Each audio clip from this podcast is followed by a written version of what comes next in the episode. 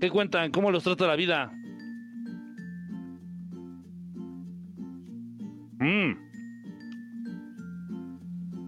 Miren, pues. Eh, sí, ya saben que yo les recomiendo que no coman pan, azúcar, ni harina. Pero bueno. Aparte es lo único que hay para cenar, así que pues, ni modo.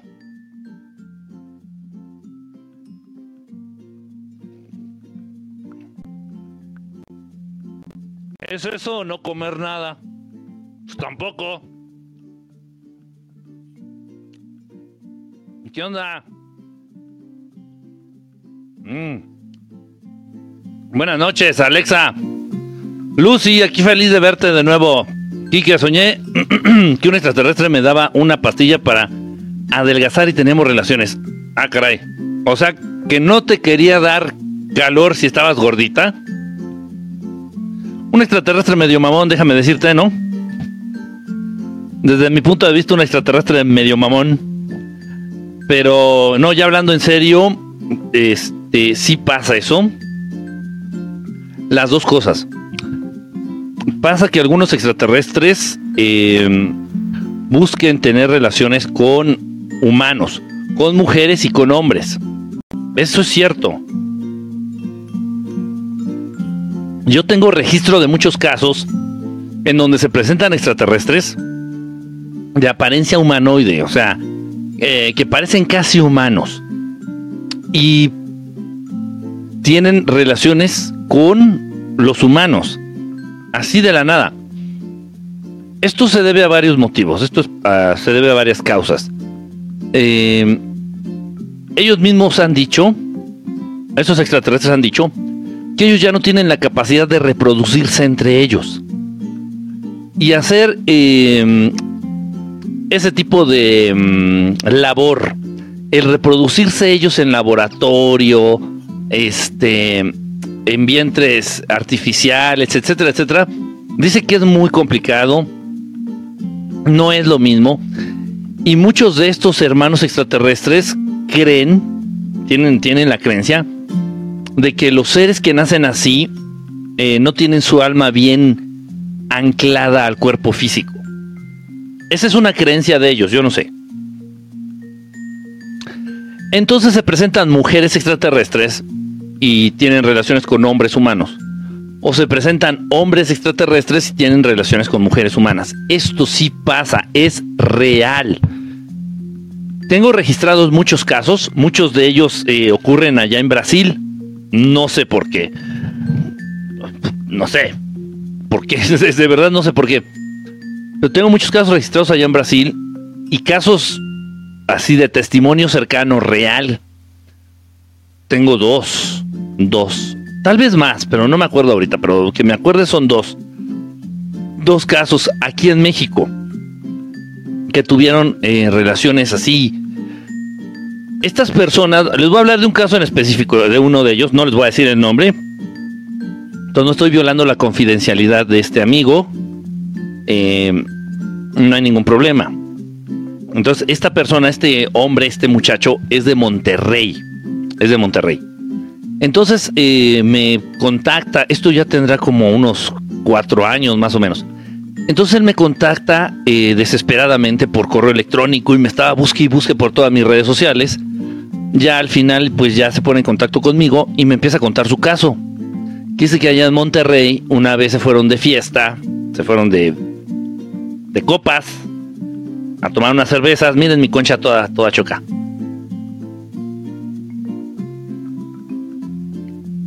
Entonces, andaba con los amigos este muchacho, joven, él tenía como 25 años cuando pasó esto. Entonces dice que venían regresando eh, de una borrachera, de una fiesta, allá en Monterrey. Entonces el carro era de él. Entonces él pasó a dejar a todos sus amigos, los llevó a su casa. Eh, él dice que venía tomado, pero no mucho. Gracias, corazoncito. Eh, este, este muchacho dice que venía tomado, pero no mucho. O sea, venía un poquito tomado, no venía borracho, así no. Porque dice que también le preocupó lo del carro, la manejada y todo eso. Entonces dice que dejó a sus amigos en sus casas y ya iba de regreso hacia su, hacia, su casa.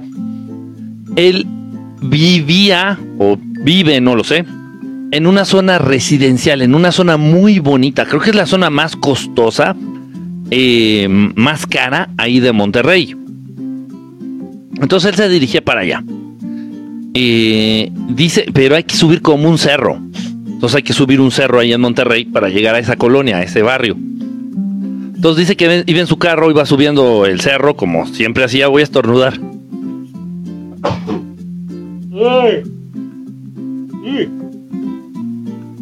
Se me metió pan en la nariz. No, no es cierto, me quedó, me quedó azúcar en el bigote.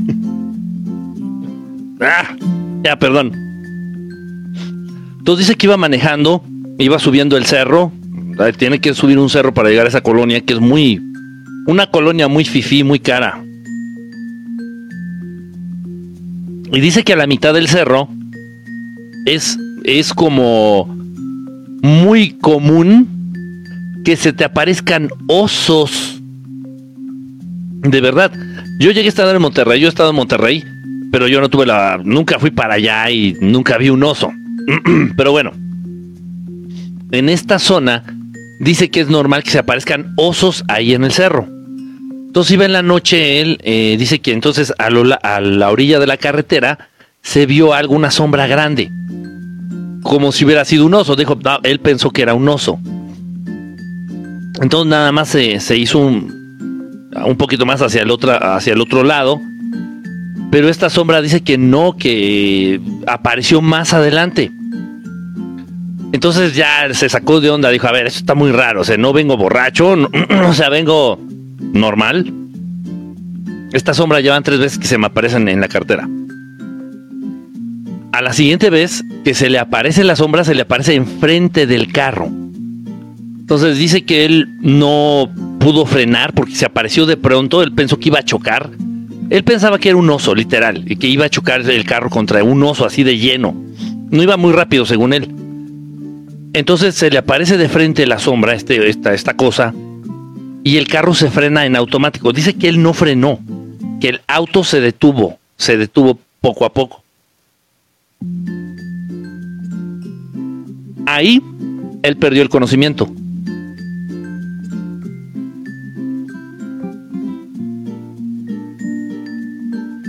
Cuando vuelve en sí, este amigo estaba dentro de su carro, seguía dentro de su carro, la ventana de su lado, de su puerta, estaba abajo, la ventanilla de su auto estaba abajo completamente. Y a través de la ventanilla, o sea, afuera del auto, estaba una mujer, una mujer. Él decía que de aspecto muy raro, que tenía la piel gris. No sé qué raza sea, ¿eh? No tengo ni idea de qué, de qué raza pudiera ser. Era el dato que él más le interesaba y la verdad es que no le pude resolver. No tengo ni idea. Entonces él dice que era una mujer así, parecía una mujer humana, 100%, que tenía las orejas un poquito puntiagudas. Las orejitas las tenía un poquito así en punta, así. Y que la piel la tenía de color gris y el pelo lo tenía todo blanco, o sea, como si fueran canas, pero que se veía joven. Que este ser, esta mujer, mujer, se veía joven. Entonces que estuvo hablándole y que le estaba preguntando que cómo se sentía eh, le estaba preguntando que, si estaba bien, eh, que lo empezó a interrogar y que él le respondía, pero que no estaban hablando. O sea, no estaban así emitiendo sonidos o voz, no usaban voz. Ella lo estaba interrogando, que, que cómo se sentía, que si tenía alguna enfermedad, no sé qué, y él estaba contestando, pero dice que no estaba usando la boca. Lo más interesante de todo esto es que este amigo nunca, nunca había tenido idea o acercamiento al tema extraterrestre. Nunca. Nunca en su vida. Él no sabía que existían, gracias, gracias por los regalitos. Él no sabía que existían los grises, los reptilianos, los... No, él no tenía ni idea, nada del tema extraterrestre. Nada, nada, nada, nada, nada, nada. Entonces él estaba súper sorprendido. conforme me lo contó. Incluso todavía cuando me lo contó, él estaba muy sacado de onda. Dice, es que estábamos platicando, pero no, no movíamos la boca. Dice, gracias, gracias por la playa. Qué raro. No es por la playa. Entonces él me lo contaba y estaba súper sorprendido. Es, es que Kiki estábamos platicando, dice, pero no me vas a creer. No, no movíamos la boca, no abríamos la boca. No había sonidos, pero sí la escuchaba y ella me escuchaba. Total, que le empezó a preguntar a la chica esta, dice que estaba chaparrita, dice que medía como uno, unos 50, unos 40, una cosa así, chaparrita, pero sí, dice él que era una muchacha muy guapa. O sea, físicamente dice que era una, una mujer atractiva. Tenía ojos grandes, nariz pequeña, boca bonita, este, la cara bien delineada y que su cuerpo era un cuerpo muy bonito, muy estilizado y que tenía como un traje también de color eh, que se confundía con la piel. Su piel era de color gris. Miren, yo ya había tenido referencia de un, un caso en España de estos extraterrestres. De pelo blanco, con trajes gris y la piel de color gris. Trajes como de buzo. Entonces él le veía el cuerpo ese que tenía un cuerpazo, ese que estaba guapísima la, la mujer. Entonces dice que en un momento dado ella le preguntó, le puso la mano en el hombro, dice que lo tocó y él sintió así como un calor, sintió mucho, mucho calor, pero un calor mmm, sabroso, vamos a decirlo así, un calor rico. Entonces que lo tocó en el hombro y entonces él empezó a sentir como una sensación de calor, de, de calidez, así, algo rico, muy reconfortante. Y que la mujer le preguntó que si él estaría dispuesto a tener eh, intercambio sexual una cosa si no le dijo sexo. No, no dijo que se fueran a coger, no, novio no. Dijo que sí, él estaría dispuesto a tener algún tipo de intercambio sexual con ella, que, era opcional, que él, él, decidía, que no le iba a pasar nada, que no se iba a enfermar, que no, o sea, que no había riesgos. Dice, estás libre de riesgo, simplemente es un favor que mi gente y yo te estamos pidiendo porque es la única manera en que tenemos nosotros para seguir reproduciendo a nuestra raza. Y era así de, ¿qué, qué diablos está pasando? Entonces, él se queda pensando, la mira y le dice, ok. Y dice que en ese instante él se desmaya. O sea, cuando él dijo que sí, dice, sí, sí lo haré, sí lo hago, en ese instante él se desmaya. Uf, Luego a lo que él recuerda es en un instante que él despierta y está dentro como de una habitación de color blanco. Yo me imagino que estaban dentro de la nave de estos seres. Yo me imagino. Porque él dice que recuerda que eh, de pronto él vuelve a despertar y se ve como en una habitación toda blanca, blanca, blanca, blanca. Él estaba como en una, como en una cama, como en una cama, pero un poco más dura, eh, como si fuera como de un hule espuma muy duro un hula espuma muy duro. Dice que lo tocó. Dice que él no tenía ropa. Dice, no tenía ropa. Dice, pero yo no sentía frío ni calor. Dice, estaba, no, no, o sea, estaba una buena temperatura. Estaba como en algo suave, dice, y era un cuarto blanco todo iluminado. Y recuerdo que abro los ojos y que vio a la, a la mujer, está completamente sin ropa. Y dice que él, se alegró, dice que, se acuerda que se alegró y ya de ahí ya, ya no se acuerda. Y lo que sigue, lo que sigue es que él está adentro de su auto y su auto está estacionado adentro de su casa. Pero para meter su auto a la casa, tenían que abrir una puerta grande, un, portón grande, me, explicaba. Me enseñó fotos incluso. O sea, tenían que abrir un portón grande y el carro tenía que haber avanzado todavía varios metros, un caminito de varios metros, y ya luego entrar a la zona en donde se estacionaban. Increíble, la verdad, el caso increíble, increíble. este chico quedó traumadísimo, o sea, quedó muy, muy, muy sacado de onda, muy traumado. Y bueno, cuando tú tienes un acercamiento al tema extraterrestre de esta manera, pasan dos cosas. O te llama la atención el tema para toda tu vida y, se vuelve algo importante en tu vida o te genera miedo y ya no quieres, ya no quieres volver a saber de ese tema. Entonces, en este caso, este chico sí se, sí se, sí le generó un trauma, vamos a decirlo así abiertamente.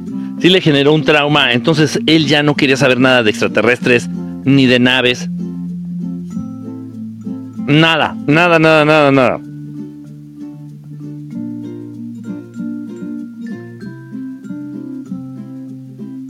Luego esto está increíble.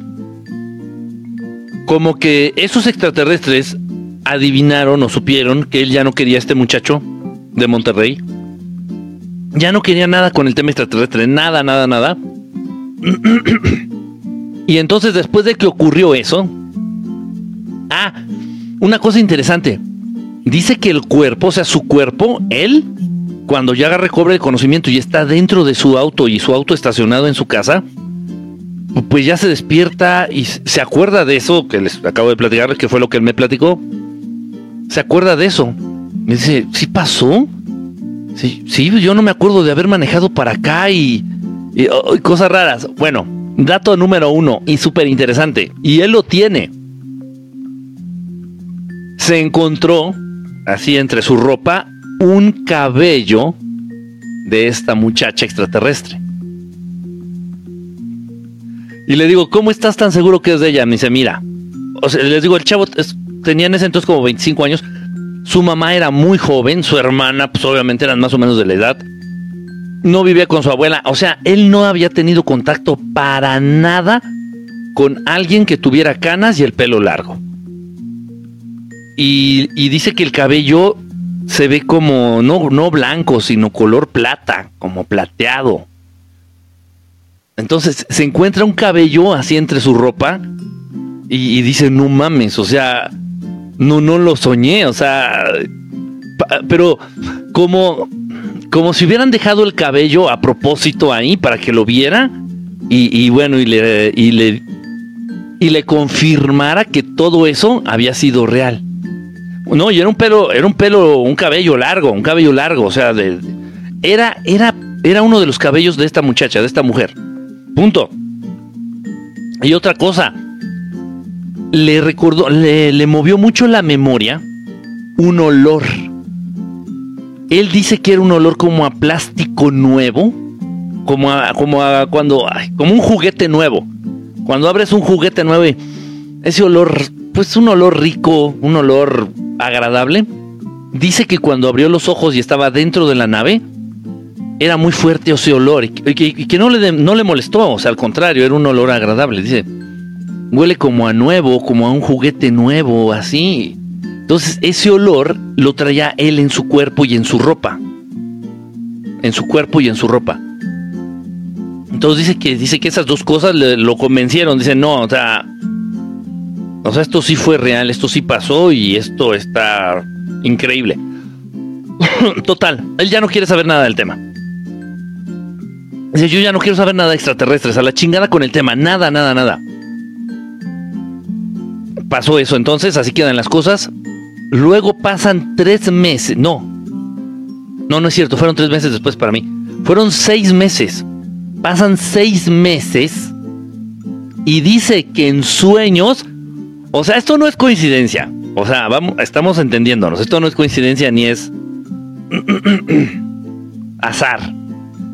Después de seis meses que ocurrió ese encuentro, él en sueños visualiza a esta muchacha extraterrestre de pelo blanco y la muchacha le pregunta que si quiere conocer a sus hijos. No mames. A lo que él responde que sí. Eh, eh, o sea, pero él pensando que era un sueño. Y ya le pregunté yo, le digo, ¿te acuerdas bien del sueño? Me dice, sí, fue muy vívido, fue muy real. No fue un sueño, fue una experiencia en su cuerpo astral. O sea, estos extraterrestres de cabello blanco fueron por él, lo sacaron, le sacaron, lo secuestraron en su cuerpo astral y en la nave tuvieron esa interacción.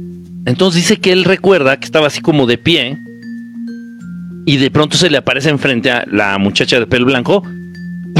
la muchacha le, pregunta que si quería conocer a sus hijos. Entonces él se queda así de, pues, pues, sí está bien.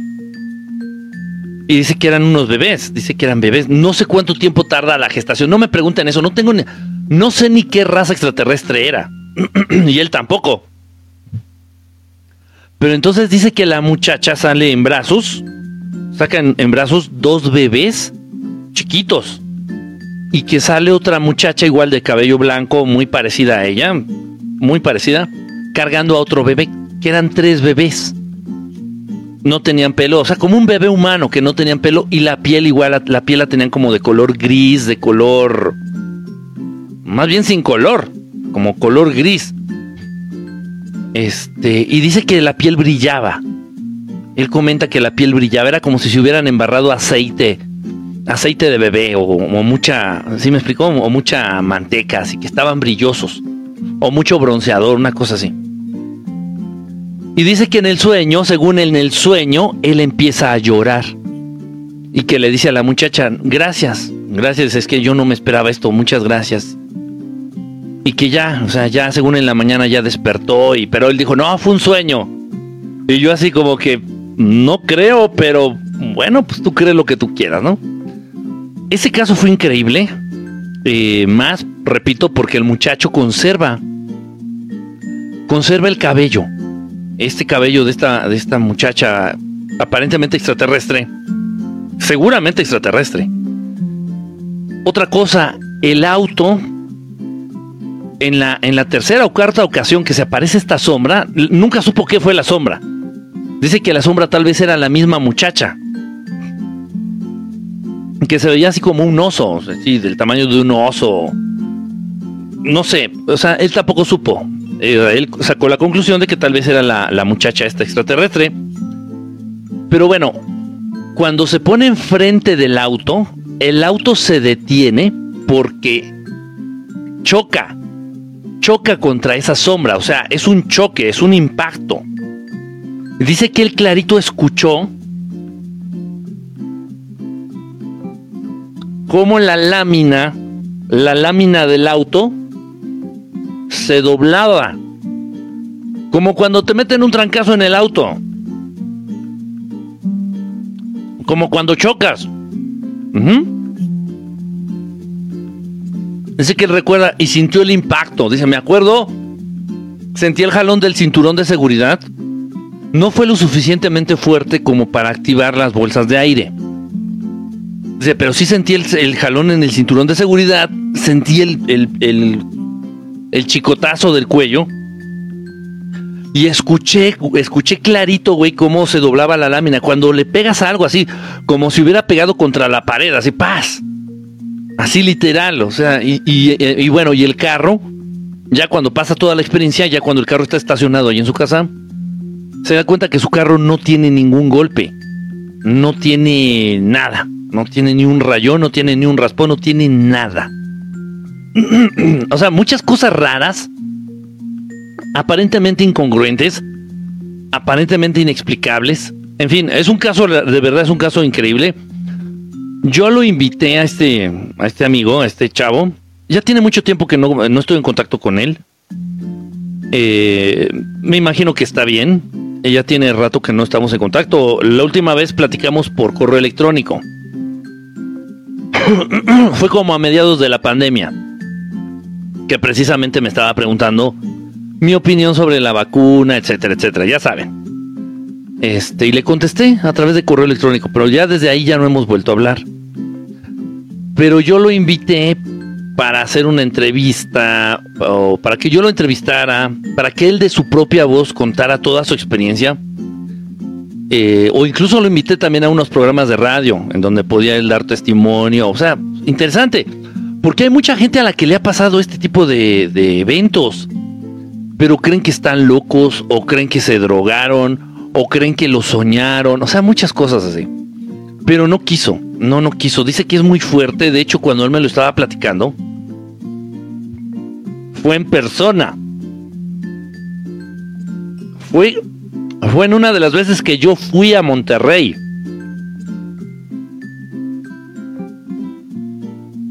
De hecho,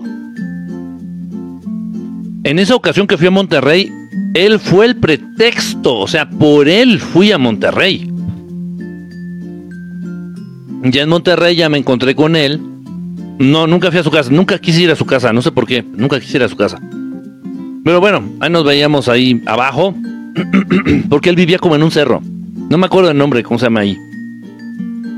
Pero no, lo veíamos, ahí, nos veíamos acá abajo, ahí por el, por el Parque Fundidora, por ahí, en lo céntrico. Y ahí me platicó todo su, toda su experiencia. Pero cuando me lo platicaba de verdad, o sea, él se le llenaban los ojos de lágrimas, empezaba así a temblar, se le quebraba la voz y dices, no mames, o sea, o sea, la experiencia, la experiencia tan cabrona que ha de ser. yo, yo en lo personal, yo, Enrique Estelar, nunca he tenido sexo con un extraterrestre de esa manera, o sea, no. Sí he tenido encuentros cercanos, sí se me han presentado, sí he visto maestros, he visto arturianos, he visto a los cabecitas de león de lejos, un poquito de lejos, este, pleyadianos, eh, etcétera. Pero no, nunca he tenido una experiencia así de, de rara. No sé, no sé. Ahora les voy a ser bien honesto. Les voy a ser bien franco y bien honesto. Y, y, y bueno, esa fue una inquietud de mi parte. Yo siempre me quedé con las ganas de preguntarle a este muchacho respecto de su rendimiento sexual, de él. O sea, voy a tratar de explicarme. O sea, obviamente él tenía su, sexualidad, él ejercía su sexualidad de una manera, ¿se me explicó? Con, cierta, con cierto ritmo, con cierta frecuencia, con cierta intensidad, con cierta energía. Siempre me quedé con la duda o con la inquietud de preguntarle si eso había cambiado después de ese encuentro con esta mujer extraterrestre. O sea, no sé si me estoy explicando. O sea, que él de alguna manera haya incrementado su líbido o haya incrementado más su energía en el aspecto sexual. No lo sé, algo así. Honestamente nunca me atreví a preguntárselo. Él nunca habló de eso. Y bueno, pues ahí está este caso increíble Repito, no tiene nada de malo, no estoy rompiendo la confidencialidad, no estoy dándole el nombre ni nada. Este, y, bueno, increíble. Lástima que no me dejó hacer este, no se, no me permitió entrevistarlo para que él nos contara de propia voz. Eh, y tampoco me dejó subir, o sea, esto, esto no lo puedo subir, yo platicar, salir platicando en un video en YouTube. Me pidió que no lo hiciera público, o sea, bueno, ahorita porque estamos en un en vivo y como sea. Pero sí me, pidió que mantuviera el caso así como... Si, es más, me dijo, si puedes, olvídalo, por favor. O nada más quería que me aclarara ciertas dudas, si va a haber secuelas o efectos secundarios, o si me van a volver a buscar y todas esas cosas. Pero sí, casi, casi me dijo, si puedes, este... Olvídalo, por favor. Ay, Dios de la madre. ¿Cómo son los Urma y su papel en el cosmos? Los Urma son grandotes, tienen cabecita de león, cuerpo casi humanos, tienen garras, pero tienen cuerpos casi humanos. Y la cabecita de león miden como 4 metros. Se ven grandes, fuertes. Pues muy, muy cabrones. Ay, espérenme tantito. Y se me movieron los mensajes. Dicen, ¿con qué ritmo? Dice, mamita fresita. ¿Qué onda, mamita fresita? Hola, soy Kevin. Yo tuve una experiencia real con visitantes y tengo las pruebas reales, pero solo lo potencia, ándale, no sé si su potencia sexual se incrementó o se dañó, no lo sé. Soñé con un extraterrestre humanoide que decía que era de yegua o algo así. ¿Sabes algo de ese lugar? Honestamente no me suena, ¿eh? Yegua, lo estoy leyendo tal vez. Sí, yegua. Yegua, no, no me suena, no me suena. Dice, lo mostraré a personas que crean. Es difícil, yo te entiendo, Kevin. Yo te entiendo de pronto sí es un poquito frustrante, o sea, toda, tú sabes que es real, tú sabes lo que hay detrás de la evidencia, tú sabes lo que hay detrás de tu historia y que alguien la, demerite o la devalúe o, la ponga en duda así nada más por, pues nada más por sus calzones, sí es algo así como que muy frustrante, muy... Yo se las he mostrado, y ahorita, bueno, no lo tengo aquí en el estudio, pero tengo, eh, ya lo he mostrado. tengo un chip, uno de estos chips extraterrestres que le sacaron a una muchacha precisamente que eh, fue abducida y le pusieron este chip y bueno, en fin. Y se lo sacaron quirúrgicamente, o sea, en un quirófano le sacaron el, este chip acá de, de, acá de la orejita, atrás de la oreja. Ahí lo tengo. O sea, y yo seguí todo ese caso. Todo ese caso yo lo seguí. Entonces sí, le, muestro y le digo, no, mira, este es un chip real, es un chip extraterrestre real. Y que lo agarre y, ah, no mames, parece un pedazo de chicle masticado. ay, o sea, bueno, ya. Así como que, ah. En fin, en una de esas la extraterrestre lo amarró. Ay, ay, ay, ay, tú. Estefanía, no, no, no le hagas. No hacen eso. Kundalini estelar, ándale. ¿Cómo son los cabecitas de león? Grandotes, fuertes, este, son muy serios. No, no se prestan a la broma ni a la plática, casi no interactúan. O sea, son buenos, no, no hacen daño. Pero no te vas a poner a platicar con ellos. Y es muy raro, por ejemplo, que establezcan un vínculo con los seres humanos. Así un vínculo como de amistad o así, no. Órale, yo aquí en Las Vegas, chingada, pinches mensajes, hijos de la chingada. Ay, perdón, ya se me fue. Perdón, perdón. Dice por acá, mmm, viejo, vos sos tierra planista desde Boston, bro, saludos. No, no, no, la tierra no es plana. Tampoco es redonda, pero tampoco es plana. Padre, plantas extraterrestres. Dice, he tenido muchas parálisis del sueño literal, siento que algo absorbe algo de mí. Eh, seguramente esas parálisis las han provocado este las han provocado extraterrestres o algunos seres eh, algunos seres eh, espirituales. Soñé que estaba muy cerca en un planeta y veía muy cerca otro planeta lo sentí real. Con el mantra Sol Insalarra ¿a quién se llama? al hacerlo no llamas a los hostiles también no. Si ustedes van a llamar naves o quieren tener quieren avistar quieren contactar con naves, usen el mantra de Solin Salarra. Solin Salarra. Ese mantra va a llamar a la raza extraterrestre que esté más cerca. ¿Sí me explicó? O sea, no corren riesgo. ¿Por qué? Porque también nada más están, eh, nada más van a responder los extraterrestres benévolos, los buenos? Esta es una pregunta que me han hecho mucho. Por ahí la he contestado nada más a algunas personas. ¿Existe algún mantra? ¿Existe algún alguna manera? Algunas palabras mágicas, vamos a decirlo así, para llamar a los extraterrestres hostiles ¿Existe algún mantra, unas palabras mágicas para hablarle a los grises o a los reptilianos, por ejemplo? Sí, sí, sí existen. Son muy específicas, no son fáciles de deducir. Y quienes las han ocupado, yo no las he usado nunca. Quienes las han ocupado dicen que sí funcionan. Ahora bien, ¿para qué voy a querer hablarle a una raza hostil? O sea, es como absurdo, es como... Es como pegarme billetes de 500 pesos en el cuerpo y meterme a Catepec en la noche. O sea, para, como para qué? O sea, no tiene lógica para mí, para mí. Por lo general, las razas hostiles no se dejan ver por lo general las razas hostiles se esconden, se mueven entre las sombras. Tú cuando ves a un gris, es porque este gris te va a abducir y ya cuando lo, ves es porque ya lo tienes encima. O sea, ya no pudiste ni correr, ni, ni gritar, ni nada. Cuando ves a un reptiliano es lo mismo. Es lo mismo. Entonces, cuando ves a razas hostiles, es porque ya las tienes ahí encima, ya, ya no, ya, o sea, tú no las ves llegar.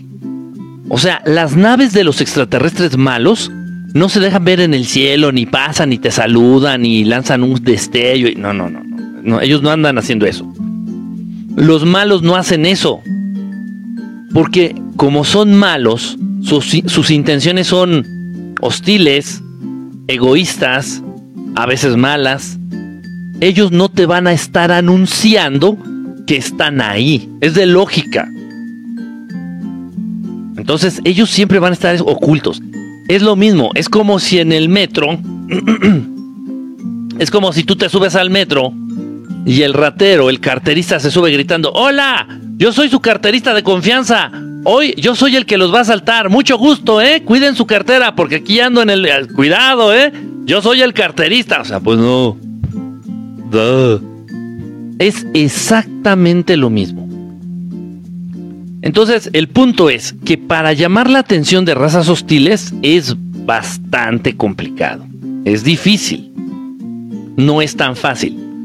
Y el mantra de Solin Salarra no va, no sirve para llamar a razas hostiles. Al contrario, las aleja.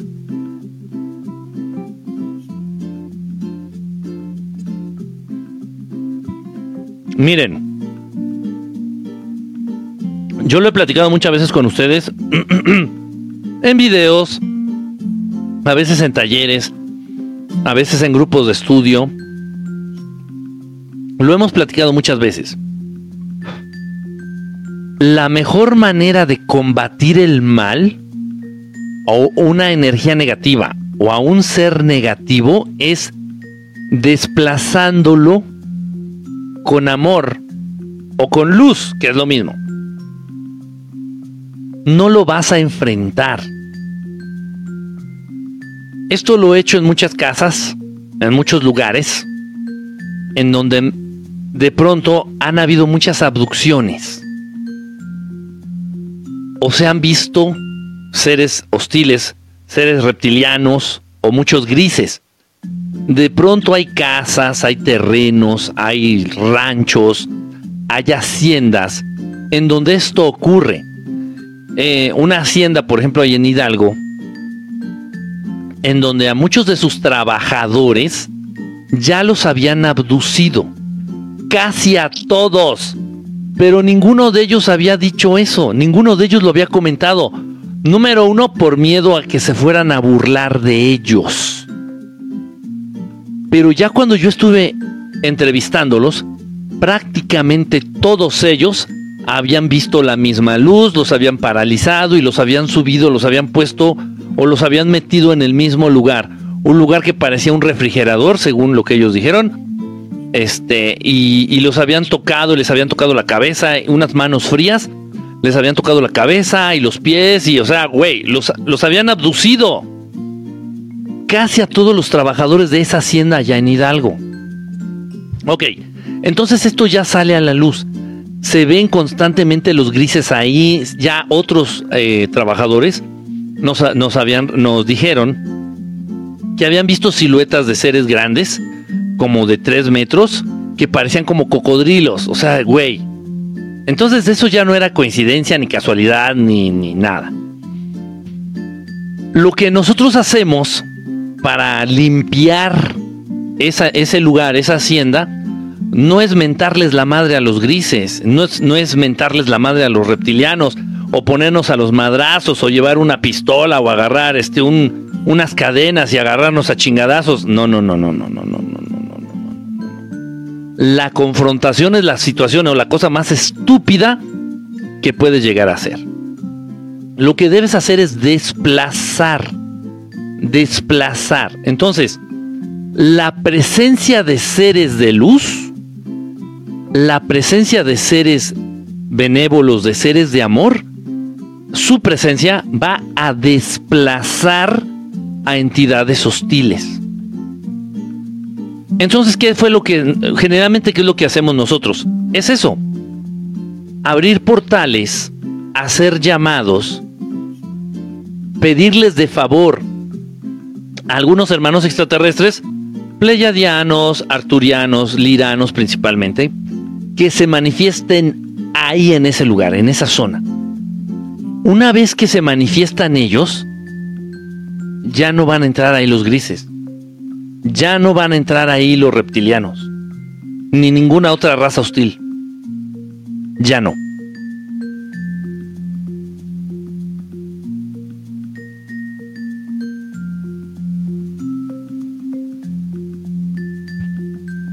Pero no solamente, ojo, pero no solamente me refiero a extraterrestres, a extraterrestres malos.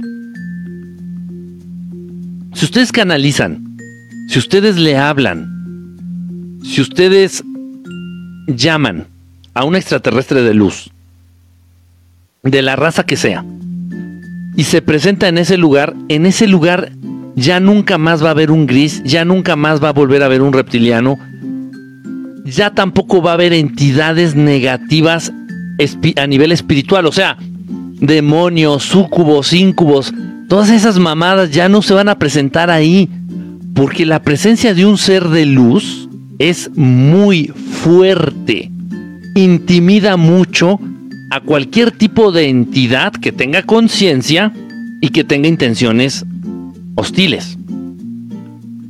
Pero eso incluye también rateros, ladrones humanos. Fíjense bien.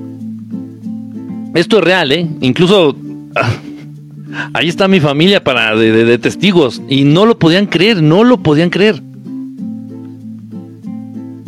Eh, a unos familiares que tenemos, unos familiares que tengo, familia que tengo, allá en, en Cihuatanejo, Guerrero. Entonces de repente, como, como, bueno, últimamente ya no, ¿verdad? Hashtag puta pandemia de mierda. Bueno, bueno. Íbamos muy seguido allá a Cihuatanejo, a Guerrero. Es, una, es un lugar de playa, de vacaciones este, acá en México. Íbamos mucho a Cihuatanejo. Entonces ya de plano, ya estos familiares, estos tíos dijeron, ay, ¿saben qué? O sea, esta es tu habitación, estas son sus habitaciones, nadie las va a usar, nada más cuando ustedes vengan me hablan antes para limpiar y, tan tan, se, se acabó. No, pues órale, gracias, ¿no? Entonces a mí me dejan una habitación chiquita, un cuartito así chiquito, nada más para mí. Y ya, para no estarme moviendo con todo mi equipaje, o sea, yo ya dejé ropa, zapatos, este, cosas mías, traje de baño y cosas así, allá, en casa de mis tíos. Entonces dejo ahí en esa habitación que ellos me asignaron, una habitación chiquita, dejo ahí una maleta grande, una maleta grande y nueva, de estas de viaje. Pero no esas de 10, 15 kilos, no, una maletota como de 30, 40 kilos, repleta de ropa, con zapatos, con chanclas, con guaraches, con, con infinidad de cosas. Todo nuevo, todo nuevo. Y había cosas de valor. Total, entonces, en una ocasión, ya tendrá como unos 4 o 5 años, se meten a robar a casa de mi tío. Así literal, se metieron unos ladrones. Eh, pues obviamente a él le robaron cosas, le robaron este... Porque ellos fueron a Acapulco, fueron a conseguir una medicina, no sé cómo estuvo. Total que no estuvieron en su casa, fueron ellos a Acapulco, que queda como a 3 o 4 horas en carro la casa quedó sola. Entonces meten los ladrones y les robaron televisiones, les robaron horno de microondas, les robaron, eh, creo que hasta el refrigerador, no me, no me hagan caso. O sea, de esos pinches ladrones culeros, ojetes, que se llevaron todo. Pero cuando digo todo es todo, güey. O sea, si se hubieran podido llevar los tabiques, se los llevan. Total. Arrasaron con todo. Entonces llevaron las maletas de, de mi familia, se llevaron y, lo único que no agarraron fue mi maleta, que estaba ahí en, el cuarto que me asignaron. Pero bueno, hago la aclaración y eso lo platico en mi libro. Les voy a mostrar la ilustración que tengo en mi libro.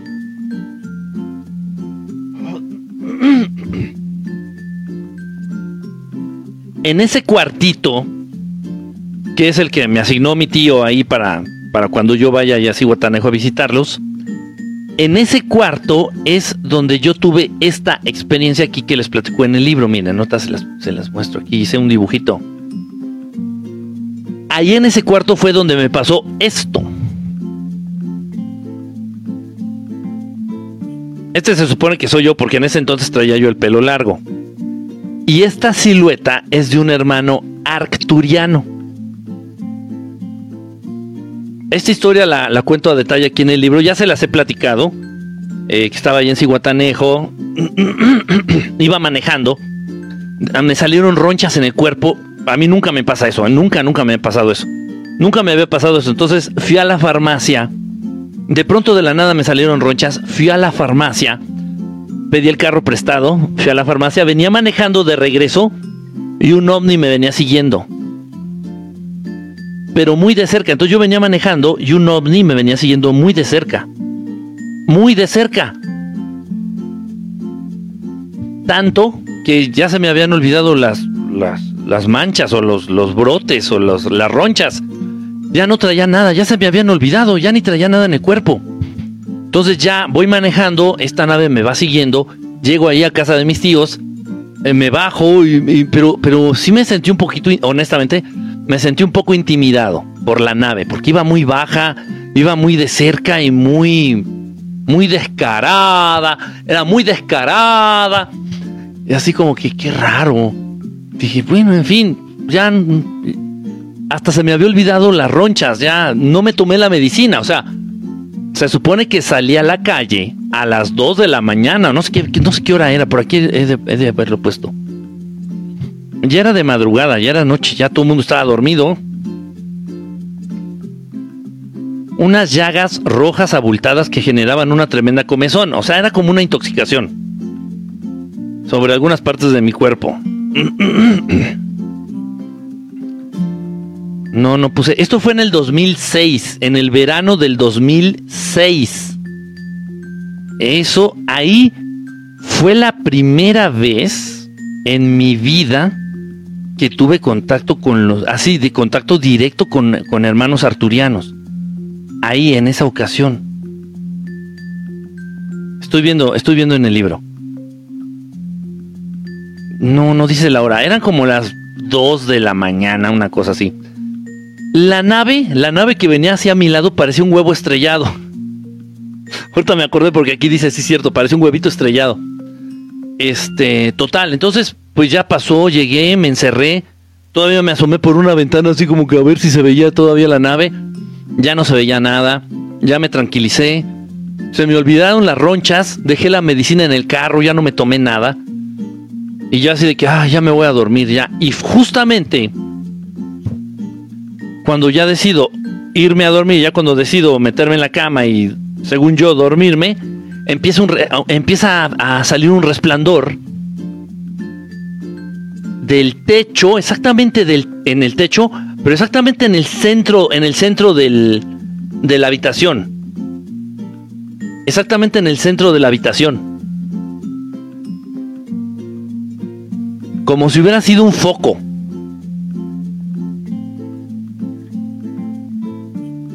Madres. Como si hubiera sido un foco, hagan de cuenta un foco así en el techo. Se empezó a ver una luz muy, muy, muy fuerte y ya de la luz se empezó a ver una silueta. Una silueta humanoide, así brazos, piernas, cabeza. Obviamente me cagué del pinche miedo, me cagué del miedo, me cagué yo así de que, no mames. Y bueno, ya cuando se dejó ver este, este hermanito arturiano, eh, más o menos esta era la apariencia.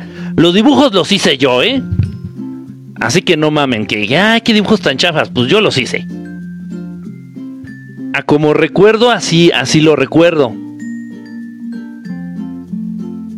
En esa ocasión, casi todos los hermanitos arturianos se parecen, o sea, ahorita ya a estas fechas, ya, hoy día, año 2023, pues que ya afortunadamente ya he tenido varios contactos y cercanía con, con los arturianos, pues les puedo decir que todos ellos se parecen son casi idénticos. Pero un rasgo que me llamó mucho la atención, un rasgo que, que me llamó mucho, mucho, mucho la atención, fue este. Exactamente, Pame. Exactamente, físicamente, ¿cuál es la diferencia entre un arturiano y un gris? Eso es genial. Número uno, y eso es lo que, lo que me enfoqué, porque yo al inicio pensé que era gris.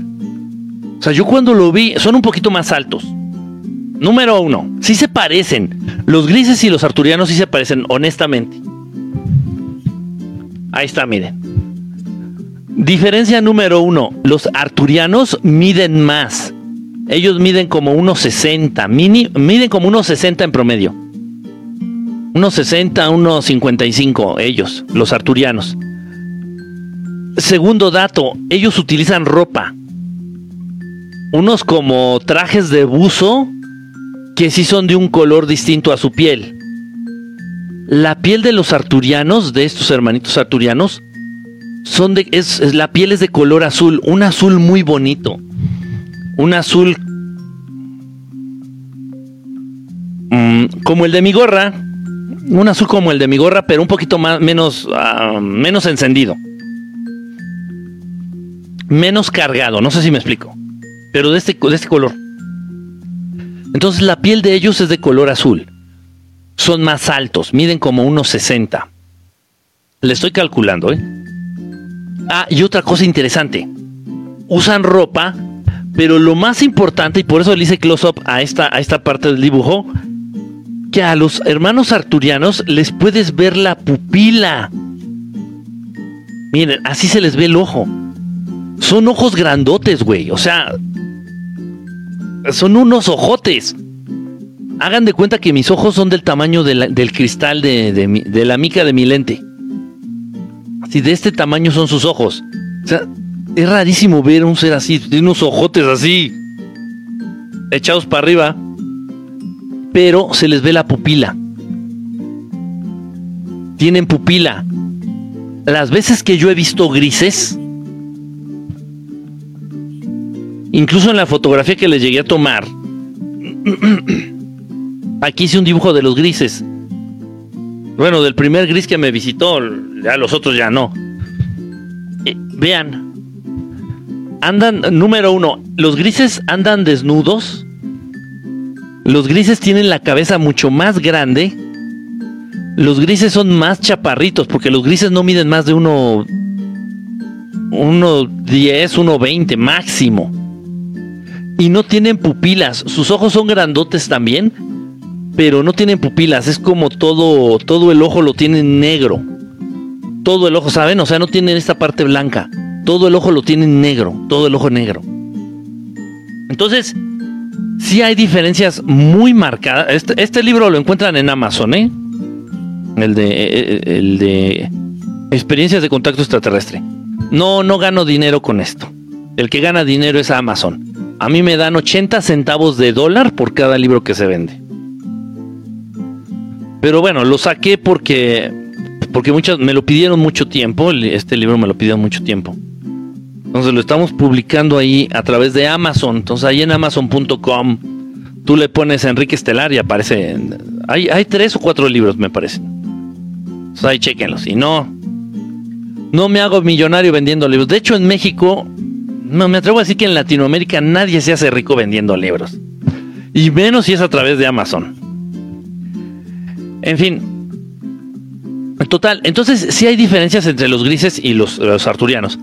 Pero el punto importante es de lo que estábamos platicando, por ejemplo, ya de la hacienda. Que con, con la maldad, tú no te vas a enfrentar, tú no te vas a encarar a la maldad. Lo que podemos hacer y debemos hacer es desplazar desplazar a la maldad, a los seres malos, a las energías negativas, desplazarlas con energía positiva, con amor, con luz. Entonces, bueno, en esa casa, allá en casa de mis tíos, allá en Cihuatanejo, en esa habitación que me dieron a mí, se puede decir que es como mi, mi cuarto, mi habitación, ahí fue donde tuve el contacto con el arturiano. Ahí, en esa misma habitación he tenido muchísimas experiencias de contacto. Directo, así, como, como lo muestro aquí en el libro. Otras, que no vienen en el libro, otras experiencias que he tenido ahí. En esa habitación, a nivel físico y a nivel astral. Total, pues bueno, pues resulta que entonces se meten los rateros en casa de mi tío. Se llevaron casi todo, en serio, cuando digo todo, arrancaron los lavabos de los baños y las tazas de baño. Se llevaron todo, güey. Y lo único que no se llevaron fue la mi maleta que estaba a la mitad de la habitación. Así, no crean que la tenía escondida en el closet. No hay closet, es un, es un cuarto pedorro de metro y medio por metro y medio. Es un cuarto chiquitito. No tiene closet, no hay nada. Entonces yo para que no quedara mi maleta arrinconada, hashtag me cagan los insectos. Entonces para que no quedara mi, mi maleta arrinconada y una araña, un alacrán o lo que sea, se me ocurrió. Dije, oye, ¿puedo dejar mi maleta ahí en el centro de la habitación? Me dice, sí, nadie va a entrar, no importa. Dejé mi maleta en el centro de la habitación. A la vista, así como que aquí estoy. y casualmente fue lo único que no se robaron en esa ocasión.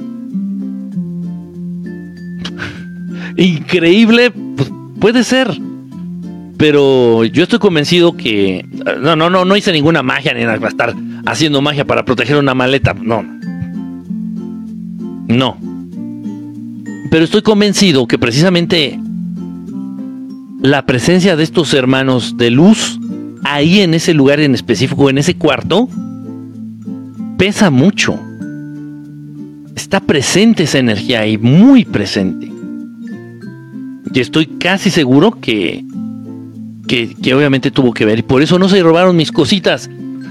Y otra, otra cosa también, que me estaban diciendo que cuando... Bueno, también recibieron visitas ahí mis tíos, pero no se metieron en mi habitación. Pero una de las personas que fue de visita iba enfermo o enferma, no me acuerdo si era hombre o mujer, no me acuerdo, iba, iba enfermo, no sé qué tenía, que recién acababa de salir del dengue o no sé qué, que se sentía muy débil y se sentía muy mal, y que cuando entraba a esa habitación, o sea, en donde estaba mi maletota, que cuando entraba en esa habitación se sentía, sentía alivio, sentía, sentía muchas energías, o sea, sentía, se sentía bien. Y entonces le pidió permiso a mi tío para quedarse a dormir en ese cuarto en un, en un catre, en un sleeping bag ahí en el suelo, porque se empezó a sentir bien, mejor, mejor, empezó a mejorar muchísimo su salud.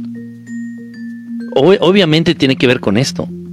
Por supuesto, o sea, no es, no es azar, no es eh, coincidencia, no es... No, no, no, simplemente queda esta energía, queda ahí. A ver, los voy a leer, ¿eh? Dice... Ah, Sergio dice, me tocó mirar una nave súper grande en el 2017. ¿Dónde fue, Sergio? Cuéntanos del chisme. Acabo de comprarlo. el libro. Ojalá y te guste. Mira, yo la verdad, este... Taisian. He escrito muchas cosas en mi vida. muchas cosas, muchos artículos, muchos libros. He escrito muchas cosas en mi vida de muchos temas. Bueno, generalmente siempre son de psicología o de tema extraterrestre, honestamente. O espiritualidad, una de estas cosas. Pero nada más publico, o sea, nada más llevo al, a lo físico, así el libro, eh, lo que más me gustó escribir.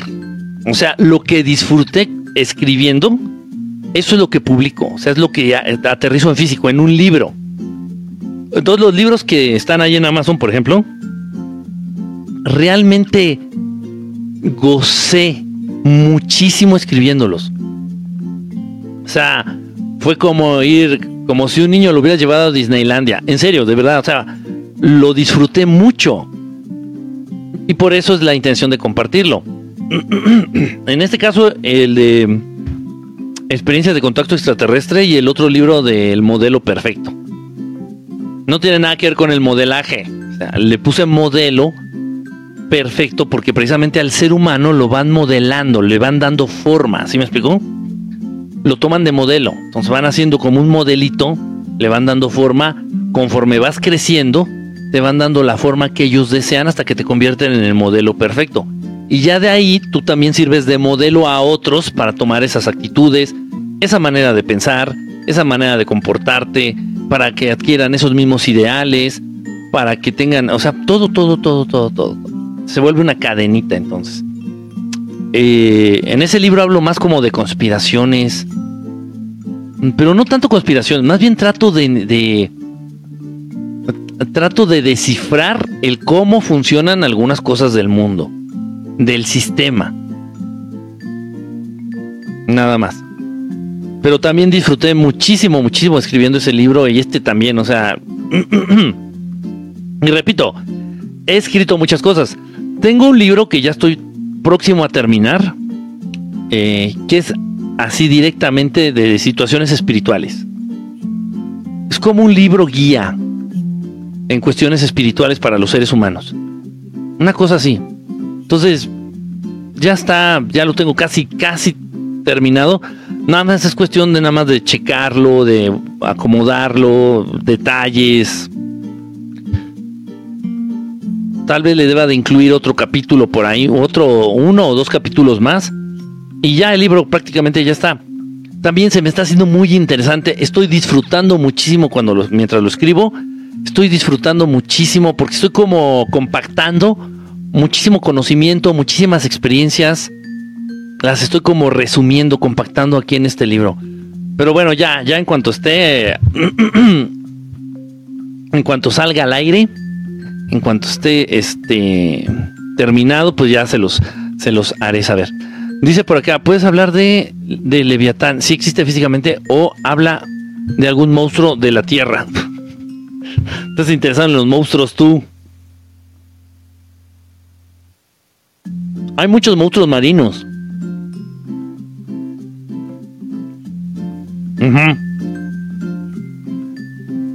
Eso es cierto. Sí existen muchos monstruos marinos. El ser humano no ha acabado de explorar, pero ni la mitad, ni el 50% de lo que es el océano, el mar. Y, y sus zonas más profundas del mar, tampoco. De alguna manera, las partes más profundas del mar las partes inexploradas del mar, tienen conexión con algunas civilizaciones del interior del planeta Tierra. Miren, es que son millones, millones de kilómetros, o sea, para adentro. El, el, mar y toda su profundidad, ¿cómo se los explico? Miren, hagan de cuenta que es una manzana. Una manzana el mar y todo, todo lo que es el mar y la parte más profunda del mar, nada más representaría lo que es la cáscara de la manzana. Imaginen eso.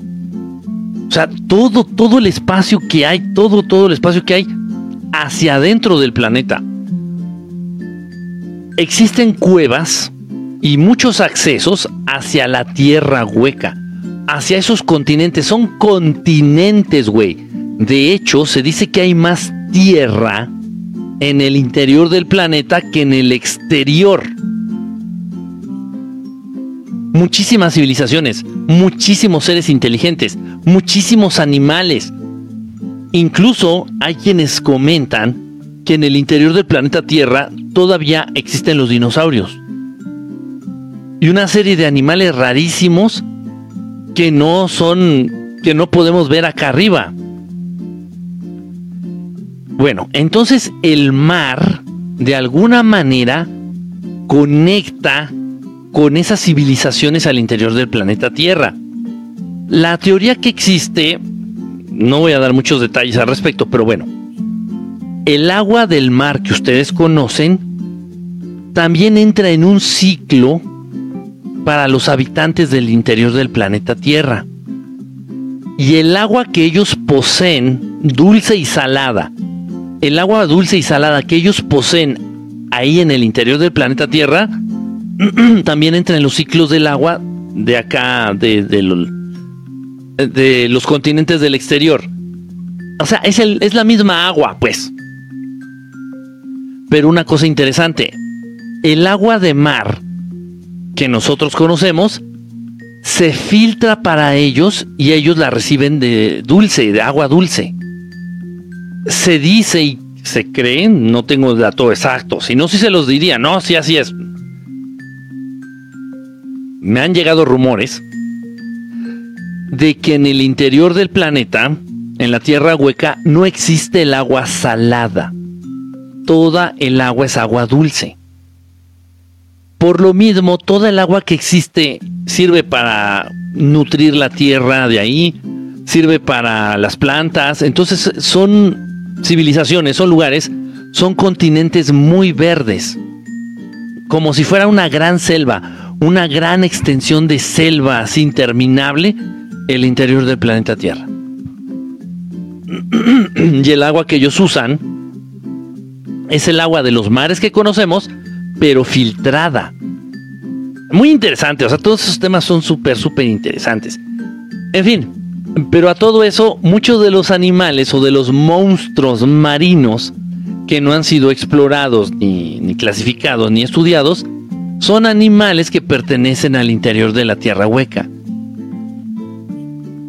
¿Cómo reciben luz? Esa es una muy buena pregunta. En el interior de la Tierra hueca, miren, de todas las cosas que se han dicho del planeta Tierra, muchas cosas son mentira, muchas cosas son fantasía.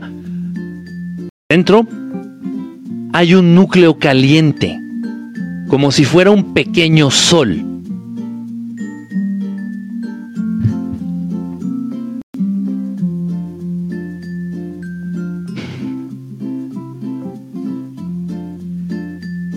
A ver, les han dicho, dato curioso,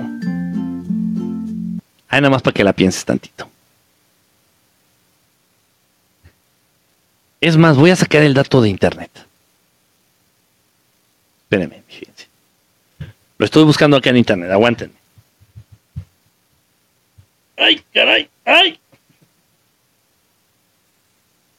Miren, este libro me lo acabo de encontrar. Es un tipo de gris, sí existen.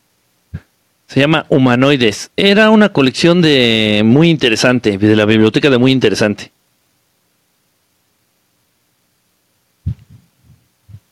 Tengo un montón de libros, pero este está padre porque habla de distintas razas y de distintos casos. Bueno, lo que les iba a decir, porque si no se me va a olvidar. A ver.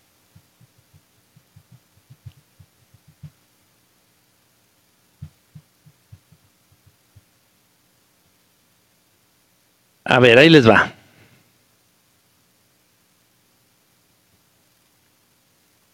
Nos han dicho, bueno, nos dijeron que el hombre llegó a la luna, ¿no? Y que Neil Armstrong y que Buzz Aldrin llegaron a la luna y que pisaron y que no sé qué tanta cosa.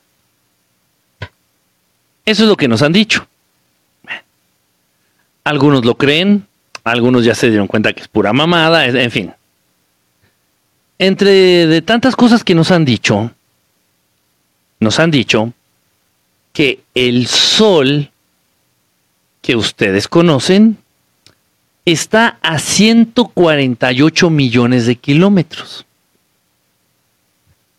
Repito, la ciencia oficial nos ha comunicado que el Sol que ustedes conocen está a 148 millones de kilómetros de distancia. Fíjense lo que les estoy diciendo. En el interior del planeta Tierra hay un pequeño núcleo, un pequeño núcleo, vamos a decirlo así, un pequeño sol caliente que permanentemente está dando luz a las civilizaciones y a los continentes del interior del planeta Tierra. Pero ¿a qué distancia ustedes creen que se encuentra ese núcleo caliente de, la Tierra o de los seres vivos? Bueno, nada más como dato. El Sol que ustedes conocen está muchísimo más cerca de lo que la NASA te ha dicho. Muchísimo más cerca de lo que la NASA te ha dicho. Mm. Es un tema muy complicado. Es un tema delicado y complicado.